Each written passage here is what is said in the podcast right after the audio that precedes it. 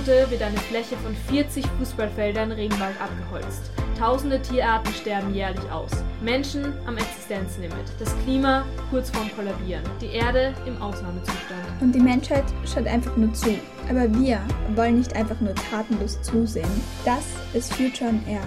Wir sind Fridays for Future Graz und wir verwenden unsere Stimme.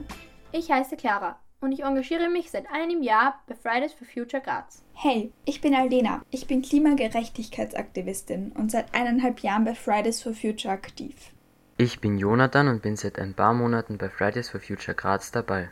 Hi, und ich bin Toni. Und seit eineinhalb Jahren gehe auch ich auf die Straße, um für eine bessere Zukunft zu kämpfen. Heute widmen wir uns dem Pariser Klimaabkommen, das morgen am 12. Dezember 2020 seinen fünften Geburtstag feiert. Weltweit finden in den Tagen rund um den 12. Dezember Aktionen statt, die darauf aufmerksam machen, das 1,5 Grad Ziel zu erreichen. Doch wie ist das Pariser Klimaabkommen überhaupt entstanden? Schon vor dem Paris-Abkommen hat es ein Klimaabkommen gegeben, das die Reduktion der Treibhausgase zum Ziel hatte, und zwar das Kyoto-Protokoll aus dem Jahr 1997. In diesem Kyoto-Protokoll haben sich nur EU-Staaten und einige andere Industrieländer verpflichtet, die Emissionen um nur wenige Prozent gegenüber 1990 zu reduzieren. Allerdings waren Schwellen- und Entwicklungsländer nicht daran gebunden, was aus heutiger Sicht unverständlich ist. Damals waren nämlich die Industrieländer für 60 Prozent der weltweiten Emissionen verantwortlich. Heute sind es nur mehr ein Drittel.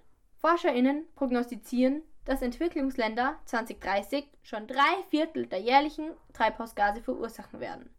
2015 fand erneut eine UN-Klimakonferenz statt, da die bisherigen Klimaziele noch lange nicht ausreichend waren. Am 12. Dezember wurde das Paris-Abkommen beschlossen. Das war ein historischer Schritt, weil 196 Staaten dieses Abkommen unterzeichnet haben. In Kraft getreten ist es aber erst ungefähr ein Jahr später, im November 2016. Was steht im Pariser Klimaabkommen überhaupt drinnen? Das Pariser Klimaabkommen umfasst drei Ziele. Erstens die Begrenzung des Anstiegs der globalen Durchschnittstemperatur auf deutlich unter 2 Grad, am besten unter 1,5 Grad.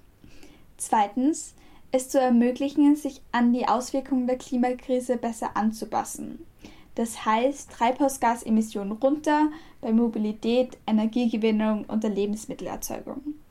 Drittens, der Finanzmarkt muss attraktiver werden für klimafreundliche Investitionen und unattraktiver für klimaschädliche Investitionen. Und wer hat das Abkommen alles unterzeichnet? Das Pariser Klimaabkommen haben 196 Staaten der Erde unterzeichnet. Anfangs wollte Nicaragua gar nicht beitreten, weil es die Maßnahmen nicht für ausreichend gehalten hat. Schlussendlich hat es aber doch zugestimmt.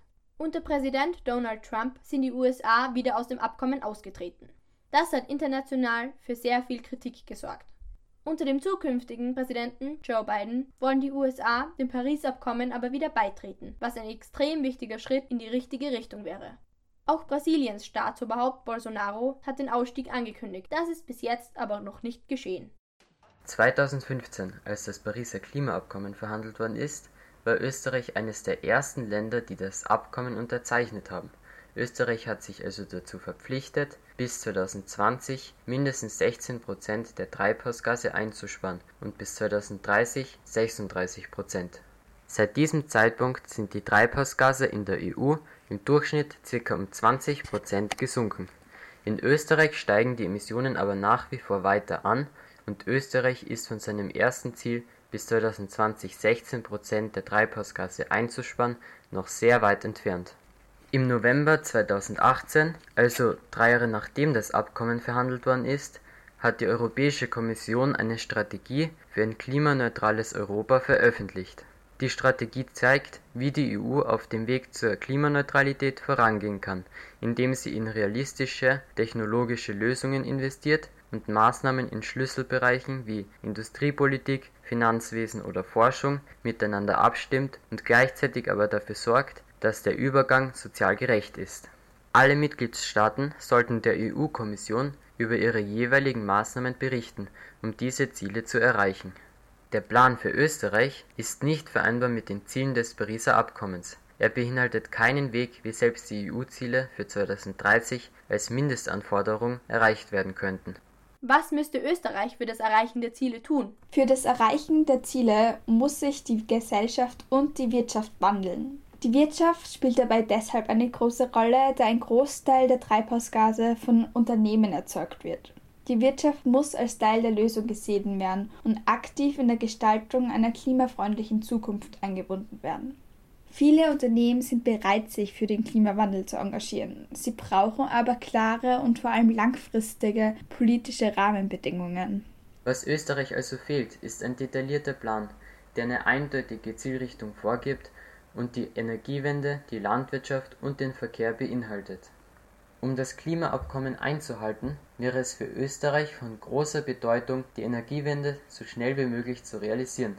Das ist nicht nur aus ökologischer Sicht notwendig, sondern auch aus wirtschaftlichen Gründen macht diese Wende Sinn, denn dadurch würden Zehntausende neue Arbeitsplätze geschaffen werden. Zusätzlich würde der Strom regional produziert werden, wodurch jährlich mehr als 10 Milliarden Euro für Lieferungen von fossilen Brennstoffen ausbleiben.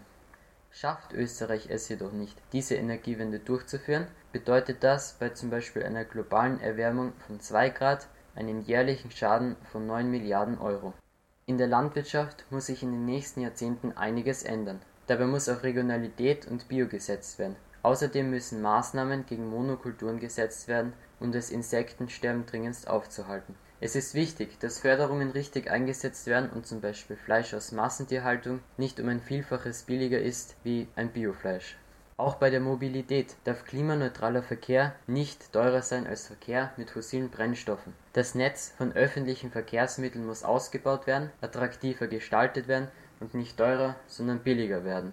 Schadet Klimaschutz unsere Wirtschaft? Klimaschutz ist nicht billig. Es hilft jedoch auf Dauer gesehen der österreichischen Wirtschaft enorm. Ein Beispiel: Österreich ist ein Alpengebiet, wodurch es die Folgen des Klimawandels sehr stark mitbekommt die Temperaturen sind seit der vorindustriellen Zeit in Österreich um durchschnittlich 2 Grad gestiegen. Schnee wird dadurch in vielen Regionen immer seltener.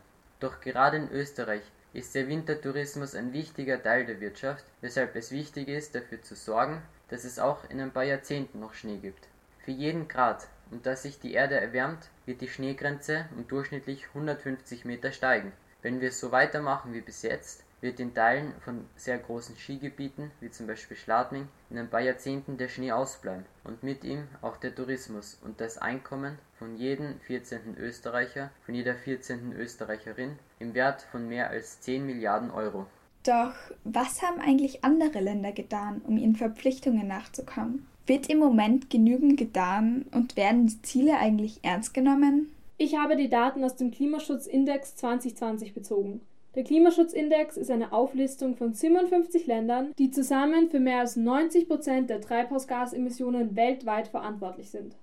Die deutsche Organisation Germanwatch entwickelt den Index jährlich, um mehr Transparenz in die internationale Klimapolitik zu bringen. Er wird durch 14 Indikatoren gemessen, die in vier Kategorien aufgeteilt sind: Treibhausgasemissionen, erneuerbare Energie, Energieverbrauch und Klimapolitik. Zudem wird beachtet, wie sehr sich die Länder bemühen, die Pariser Klimaziele zu erreichen. Das erste, was auffällt, ist, dass die Top 3 leer stehen. Der Grund? Kein Land unternimmt genug gegen den Klimawandel, um sich die Platzierung zu verdienen. So wie in den letzten zwei Jahren steht am vierten Platz das Land Schweden. Mit ca. 75 Punkten hat Schweden eine sehr gute Bewertung in allen Kategorien, abgesehen von Energieverbrauch. Grund dafür ist der hohe Energieverbrauch pro Kopf und das nicht vorhandene 2-Grad-Ziel bis 2030. Schweden wird oft gelobt für den hohen Anteil an erneuerbaren Energien, die weltweit höchsten Kohlenstoffsteuer und das Ziel, 100% erneuerbare Energie bis 2040 zu haben. Zusätzlich der Plan, das Netto-Null-Emissionsziel für 2045 zu erreichen. Das bedeutet, dass ab 2045 keine weiteren Treibhausgasemissionen in die Atmosphäre ausgestoßen werden Allerdings betonen Experten, dass Schweden schon mit 2030 den Netto-Null-Punkt erreichen müsste, um das Land auf einen Weg unter 2 Grad zu bringen. Also auch bei so einem hohen Ehrgeiz reicht es nicht aus, die Ziele des Pariser Klimaabkommens zu erreichen. Auf Platz 5 folgt mit ca. 5 Punkten Unterschied Dänemark. Letztes Jahr auf Platz 15 verbessert sich Dänemark um ganze 10 Plätze im insgesamten Ranking. Die größte Verbesserung liegt in der Kategorie Klimapolitik, bestärkt durch die neu gewählte Regierung seit Juni 2019. Zusätzlich das neue Klimagesetz, das ein Ziel von 70% Emissionsreduktion bis 2030 vorsieht. Was ich auch sehr interessant fand, war, dass auf Platz 9 Indien auch zum ersten Mal in den Top 10 steht. Die EU ist von diesem Jahr von Platz 16 auf Platz 22 heruntergerutscht und somit wieder unter den Ländern, die nur mittlere Leistung erbringen. Insgesamt macht die EU etwa 9% der weltweiten Treibhausgasemissionen aus. Derzeit ist sie nicht auf dem richtigen Weg, um ihre ehrgeizigen Ziele für 2030 zu erreichen. Auch wenn die EU zu den leistungsstärksten Ländern in der Kategorie Klimapolitik gehört, fällt sie im Vergleich zum vorjährigen Index um ganze 10 Ränge ab. Wichtig wäre eine langfristige Strategie, um die Klimaneutralität bis 2050 zu erreichen, um die EU auf einen Weg zu bringen, der unter 2 Grad liegt. Das untere Ende des Rankings fand ich auch sehr interessant. Polen ist von Platz 41 letztes Jahr auf Platz 50 heruntergerutscht. Polen wird in der Kategorie Energieverbrauch als mittel eingestuft. In der Kategorie Klimapolitik wird das Land als sogar sehr niedrig eingestuft. Experten kritisieren die Pläne weiterer Braunkohle- und Steinkohlebergwerke zu eröffnen und stellt fest, dass der Energieplan bis 2040 keinen Plan zur Emissionsminderung enthält. Positiv zum Vermerken ist, dass Experten aufgrund des steigenden öffentlichen Bewusstseins erste Signale für einen Wendepunkt in der polnischen Klimapolitik beobachten können. Zusätzlich wurde nach den Parlamentswahlen im Oktober 2019 unter der neuen Regierung ein Klimaministerium eingerichtet. Polen verpflichtet sich bis 2050 die Klimaneutralität zu erreichen. Aber ohne dass sie ihre Klimaziele für 2030 ausarbeiten, wird das nicht zur Realität werden.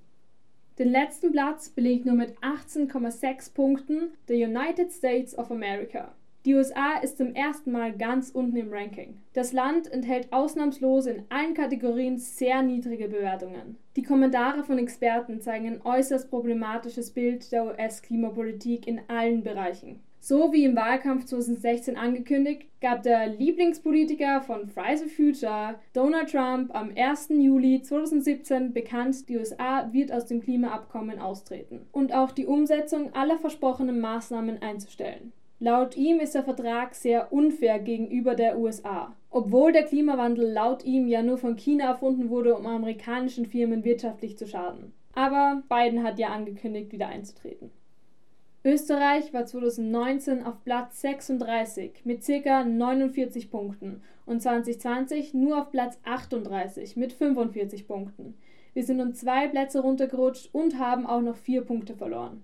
2019 war das schlechteste Land Saudi-Arabien mit nur 8,8 Punkten. Dieses Jahr die USA mit gerundet 19 Punkten.